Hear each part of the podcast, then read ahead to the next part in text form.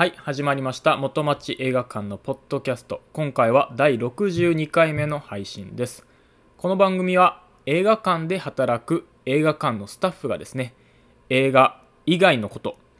映画ももちろんお話ししますが、映画以外のことも、まあ、自由気ままにお話ししまして、映画館で働くことの楽しさとか、映画館スタッフの面白さについて発信できればということで始まった音声配信となっております。よろしければ最後までご視聴ください。そしてですね、この元町映画館ポッドキャスト、いつもはですね、当館のスタッフ、坂見と、そして私、宮本が一緒にお送りしておりましたが、今回の第62回目ではですね、私、宮本のみでお送りします。特にですね、2人が1人になったからといって、内容は全く変わりません。そして特に2人が1人になったという意味、特別な意味も特にございません。次回以降はおそらく2人でお送りすると思いますので、もしよろしければ次回もお聴きください。ということで本日は私が1人でお話しいたします。よろしくお願いいたします。ということで、普段であればこの時間帯は同席しております坂見がですね、えー放送、この番組の放送回数に合わせて、えープロ野球選手とかサッカー選手をですね、ご紹介していただいてますが、えー本日は坂見がおりません。本来であれば今回の放送回数では62にまつわるですね、えープロ野球選手とかサッカー選手、えースポーツ選手をですねご紹介していただいてましたが、えー今日はないのかなって心配されている方いらっしゃると思います。もちろん聞いてきました。坂見に62にまつわるスポーツ選手なんか知ってる？って聞きますと即答でした。今回ご紹介するのは、え現在ソフトバンクホークスの保守として活躍されております甲斐拓也選手ですね、まあ、別名甲斐キャノンっていうあだ名がつくほどの強肩の持ち主で2017年にはなんと育成選手として初めてゴールデングラブ賞というものを、え獲得しましてさらにですね今年2020年にはね皆さん記憶に新しいんじゃないかなと思います。東京オリンピックの野球でですねタイブレークの末に、まあ、サヨナラヒットを打つなど、えー皆さん甲斐拓也選手この選手のお名前だけでもですね覚えて帰っていただきたいなと思います。ちなみにやっぱ甲斐キャノンって聞くとやっぱキャノンがついてるのは個人的にやっぱりガンダムが好きなこともあってガンキャノンなのかなガンタンクなのかなザクキャノンなのかなとジムキャノンなのかなといろいろそのキャノンがついた。やっぱりガンダムファンとしてはキャノンっていうのはやっぱ冠ですからどれだけ威力があるのかなとどれだけ飛距離が出るのかなと想像してしまうんですけども実際ですね動画の方とか見てみますとあのホームベースからですね二塁にこう投げるだけであれだけのスピードそしてまあお客さんを魅了するっていうんですかねあの動きだけであんなに人を虜にするキャッチャーもなかなかいないんじゃないかなと思ってますで実際はですね今えー62番の背番号から19番の背番号に変わってるそうです。それは何でかというと、まあ、偉大なレジェンドですね。今も亡くなられましたけど、野村克也選手が19番をつけていたと。で、その番号を、ま、引き継ぐという形で、えー62番から19番をつけて、今現在もソフトバンクで活躍されているということで、ぜひ、甲斐拓也選手、そして甲斐キャノンですね。実際僕も生で見てみたいなっていつも思ってます。ぜひ応援していきたいと思います。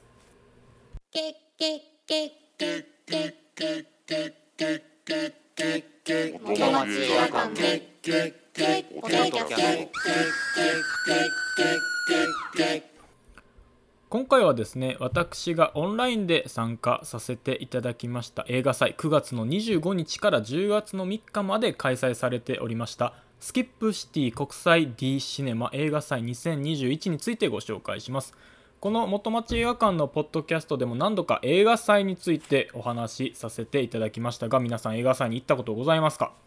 まずこの映画祭のコンセプトはですね新たな才能を発掘し育てる映画祭へということで、えーこの映画祭ですね本当僕らが今働いている元町映画館の、まあ、で上映している映画とかもしくはですね皆さんが大きな劇場シネコンとかで見たことがある映画の、まあ、デビュー作とか例えばですね当館でも大ヒットしました。全国のミニシアター映画業界でも、まあ、があの大ヒットしました、えーカメラを止めるなの上田慎一郎監督の、えー過去の作品とか、えー先ほど、え前回もですね当館でも上映しておりました「リルバック」などもですね実はこの映画祭で上映されておりました。そして僕が一番ね結構好きな作品あるんですが「シンプル・シモン」という作品もこのスキップ D シネマの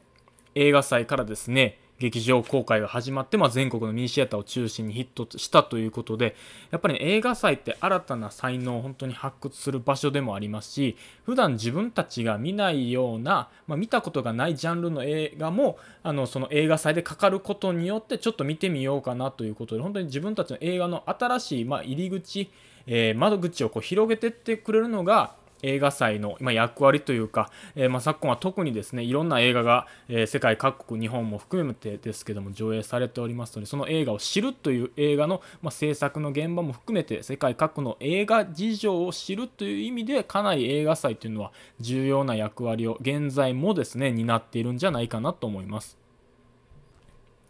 そして僕がご紹介したいのは映画祭ってかなりですね上映作品がありまして一体どれを見ていいかわからないという方非常にいらっしゃるんじゃないかと思います。この映画祭の会期は終了してしまったんですけどもえ僕が見た作品の中からやっぱり良かったなっていう作品をこのポッドキャストでご紹介したいです。作品名がルッツと申しましてなんとこの映画マルタで作られた作品となっております。そしてこのルッツという作品なんですけどもまずこのルッツという言葉これはマルタの伝統的な木造漁船のことをルッツというそうでこのルッツがこの映画の主役になってます。そしてそのルッツをま運転する、まあ、守っていくのが漁師男の漁師がいるんですけども漁師のジェス・マークという方が、えー、主人公になってましてこのこのマルタで活躍するジェス・マークとそしてルッツが主人公として話は展開していきます。このねジェス・マークのねやってる役者さんが素晴らしいなって思いますね。いやとか素晴らしかったですね、えー、物語自体はそのルッツをこう守っていくために自分の漁業を続けるべきかそれとも自分たちの家族を養うために別の仕事を見つけるかその狭間で揺れるジェスマークみたいな形で話は進んでいくんですけどもやっぱねこのマルタっていうところは観光地でもあるんですけども本当に漁業がメインでやってる方々もたくさんいらっしゃってそのジェスマークもそのうちの1人ということで自分はその漁業を今まで代々先祖代々やってきたけどやっぱりこう時代の流れとしても漁業は儲からないということでいろいろ冒頭はですねその魚を売るのにも苦労する。お金を1つ1円も稼ぐのにもかなり苦労するという描写がある。そして家に帰れば自分のそうなんですよ。なのでジェス・マークにとって漁業そして船ルッツはですね自分の命と言っても過言ではないんですね。でそのルッツがまどんどんボロくなってって自分の仕事にも使えないような状態になったと。でなんとかそのルッツをもう一度海に放してで仕事として一緒に相棒として、えー、仕事ができるようにその漁業の仲間もですね補修作業とかに手伝ってくれるんですね。自分の先祖代々お世話になったお父さんおじいちゃんとかもその漁業の人たちは知ってるし自分たちもお世話になったから一生懸命これからどうするんだいみたいな形で手伝うことあれば何かやるよみたいなことで声がけをするんですけどもジェス・マークとしては続けたいけれども自分には家族がいると。その家族とルッツとどっちを取るか。でその悩んでるところにやっぱり仕事うまくいかないところにやっぱ悪いやつもねやっぱ舞い込んでくるんですね。でもこの映画のいいところは悪いやつも自分の懐に入ってくるんですけど悪いやつが全てが悪いわけじゃない。この今の現状このマルタの中で生きていくにはこうするのが一番いいよねって分かったからこの選択肢を取ってそしてジェスマークにも同じ匂いを感じているからどうだいっていう形で提案している。それでジェス・マークはその仕事を引き受けて一緒にやっていくんですけども同時進行でルッツがこう修理されていく様もね見ていくんですよ。で最終的にどうするんだっていうことをねもうこの彼は選択を決断をですね迫られるんですけども。いやなんて言ったって主演のジェス・マークがねうまい。なんかあの映画の公式サイト、まあ、映画祭の公式サイトを見てみると実は本物の漁業をやっている方漁師さんだったりするのであの網をかけるとか船に乗って漁業をするシーンも本当に手慣れてるなと思いますしちょっと小さいことなんですけどもあのトラックからですね魚のあの発泡スチロールに入れられた魚のあの荷物をね下ろすシーンが結構この映画にあるんですけどその運ぶ動作っていうのはやっぱ漁業をやってる人の腰の動きとかをしてるんですね。というのを僕もかつてちょっと市場とかで働いてた経験があるのでどういうふうにしたら腰を言わさないようにするかというやっぱ自分その働きながら見つける時があるんですね。こうやれば腰を言わさないとかこういうことをすれば体を痛めつけることなく仕事ができるという所作ですね。この所作がこの映画ね綺麗に描かれてるなと思います。その体の動かし方とかもそうですけど、まあ、海の見つめ方っていうんですかね。そして漁業仲間との会話のやり取りとかなんか全部ひっくるめてこの人にしかできない演技をこのルッツの中ではもう見せつけられてる感じがしましたね。そしてですねやっぱ何と言ってもこの映画やっぱりマルタで作られてるだけあってそのマルタの国々の景色もねまあ、楽しむっていう表現が合ってるかはわからないですけどもやっぱり行ったことがない国って全部その景色素晴らしいものに見えてくるんですけどもこの映画の内容自体はどちらかというと悲観的なお話。まあ一人の漁師が自分のアイデンティティと家族に揺れてまあ模索しながら生活する話なのでそのきらびやかなものがある一面反面ですねその実際にそこで働いている暮らす人々はこんなにもま苦労している生活するために自分の仕事時間を割いてやっているっていうこの対比がやっぱりこの映画祭の醍醐味がこの映画のルッツの中に含まれてるんじゃないかなと思います。冒頭にも説明したようにやっぱり映画祭って世界の映画映画をですね自分たちには行けないようなそして自分たちでは作れないような景色を、まあ、その国で作ったものを僕たちは見てるということで普段見慣れない景色を見れるのが映画のいいところだと僕は思ってます。なのでマルタには行ったことがないですけどこの映画を見たことによってあマルタってこういう国なんだなということを改めて思うことができましたしやっぱり街ってお昼の顔と夜の顔があると思うんですよ。で実際日本もね夜景が綺麗な街があればお昼の、まあ、日が照ったところでもかなり綺麗なとこいろいろあると思うんですけどマルタもやっぱりそうで朝の景色昼の景色そして夜そしてもう一個真夜中の景色。この映画はその 4, 4つですかね。朝昼夜真夜中。それぞれの景色。そしてその裏で働いている動いている人たちの姿を捉えている映画なのでそれがこの映画の醍醐味。自分たちでは見ることのできない体験できない景色をこの映画はあの教えてくれてるんじゃないかなと思います。そしてそれが約90分の中に1人の漁師さんの姿を通して描かれているということで、えー、傑作でしたね。本当に最後にあの主人公の方が下した決断決断っていうのは僕の中ではあのやっぱ心苦しいなと。ただでもやっぱり主人公の決断は心苦しいけど応援したいなと。やっぱり父親としてその家族の中の、まあ、生活の柱としてこれから何を取るべきか。何を選択すれば自分にとってそして家族にとって何が一番幸福なのかを考えた結果だから応援したい。けどやっぱ心苦しいなと。ということで最後の決断にですねぜひ、あのー、皆さんの意見聞いてみたいなと思いますただこの作品まだ劇場公開されるかどうかは、えー、決まっておりませんので、ね、この映画祭を通して見れた方は幸運だったなと思いますしもしこれから劇場公開で配給されることが決まればですねそしてですねなんで僕がこの「ルッツ」という作品こんなに褒めてるのかというとですね、まあ、理由がございましてなんとこの映画祭の中の国際コンペティションで最優秀作品賞を受賞しております。やっぱ面白かったもんねと思いながらあのこの一報を聞いた時あやっぱルッツが取ったんだなと。なんとかこのなんかわかんないですけど当てた感ありますよね。なんかこれ見てよかったなとさっき見させていただいて本当映画祭やってる運営の方々には感謝お礼をお伝えしたいなと思います。なので今回この国際コンペティション優秀作品賞ですね。最優秀作品賞を受賞している作品ですからやっぱり他の作品に比べるともしかしたら他の映画館配給がついて映画館で見れる機会があるかもしれませんのでただそれが1年後か2年後かも全然わからないですけどももし映画館でかかることがあればですねルッツもう何どんな仕事を終わらして早く終わらしてぜひ映画館で見ていただきたい。そして主人公の漁業の男性がどんな選択を下したのか。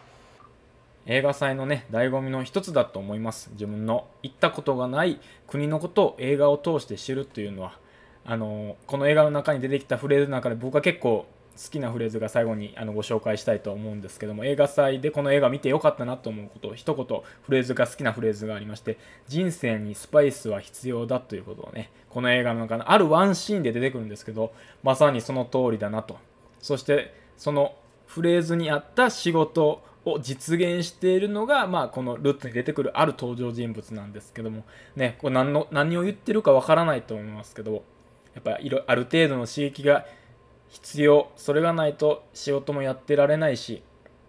なかなか自分の生活がうまくいくようにならないのかなと。隠し味じゃないですけど人生にスパイスは必要じゃないかなっていうことをね言ってくれてるんかなと思いました。今回のですねスキップシティ国際 D シネマ映画祭2021運営されていた方ですね。皆さんねやっぱ映画祭ってあの今回の放送以外でもですね、前回でもあの大阪アジアン映画祭のスタッフの方にもご出演していただきましたが、映画祭ってね、本当にいろんな人が、えー、水面下で動かれて、で、やっと1週間映画祭できるなってなって、1週間で終わっちゃったりするんですね。たまにはあの1週間で、1週間以内、10日間も長い期間やることもあれば、もっとそれより短いことがあると。でもそれは何で映画祭をやるかっていうとやっぱその面白い映画をこういう場所を通して、ま伝えたいっていう人たちの協力とかその制作映画を作っている人たちの、ま応援も込めてですね映画祭というのはあの普段運営されてるのかなと思います今回の映画祭がどういう形で運営されているのかというのはぜひ公式サイト見ていただきたいなと思いますが映画祭をやってる僕も何度かボランティアとかで他の映画祭にも参加させていただいてましたが本当にね運営の人々主なスタッフの方々は本当にいろんな思いで映画祭の運営をしておりますのでぜひね皆さん近くにまあねこんな機会ですからなかなか遠方の映画祭に行きましょうとは言えないですけども近場でですね映画祭を見かけたらちょっとどんなものがやってるのかなとラインナップチラシがもしあればチラシの中身見てあなんか面白そうやなって1本あればその1本のためにぜひその映画祭にですね会場へ足へ運んでいただいて面白かったら面白い面白くなかったら面白くないなって言っていただくことが映画祭にとって来年この今後ですねその年以降のですね映画祭にも反映されると思いますのでぜひ映画好きじゃない方でも、まあ、フェスに行くような感覚で楽しんでいただきたいなと思います。今回はですね、えー、スキップシティ国際 D シネマ映画祭2021よりルッツですね。本当に見てほしい。本当に本当に見てほしい作品でした。素晴らしい作品でしたのでぜひね映画館で見れることを個人的にも心から願っております。ふんふんふん映画館ポッドキャスト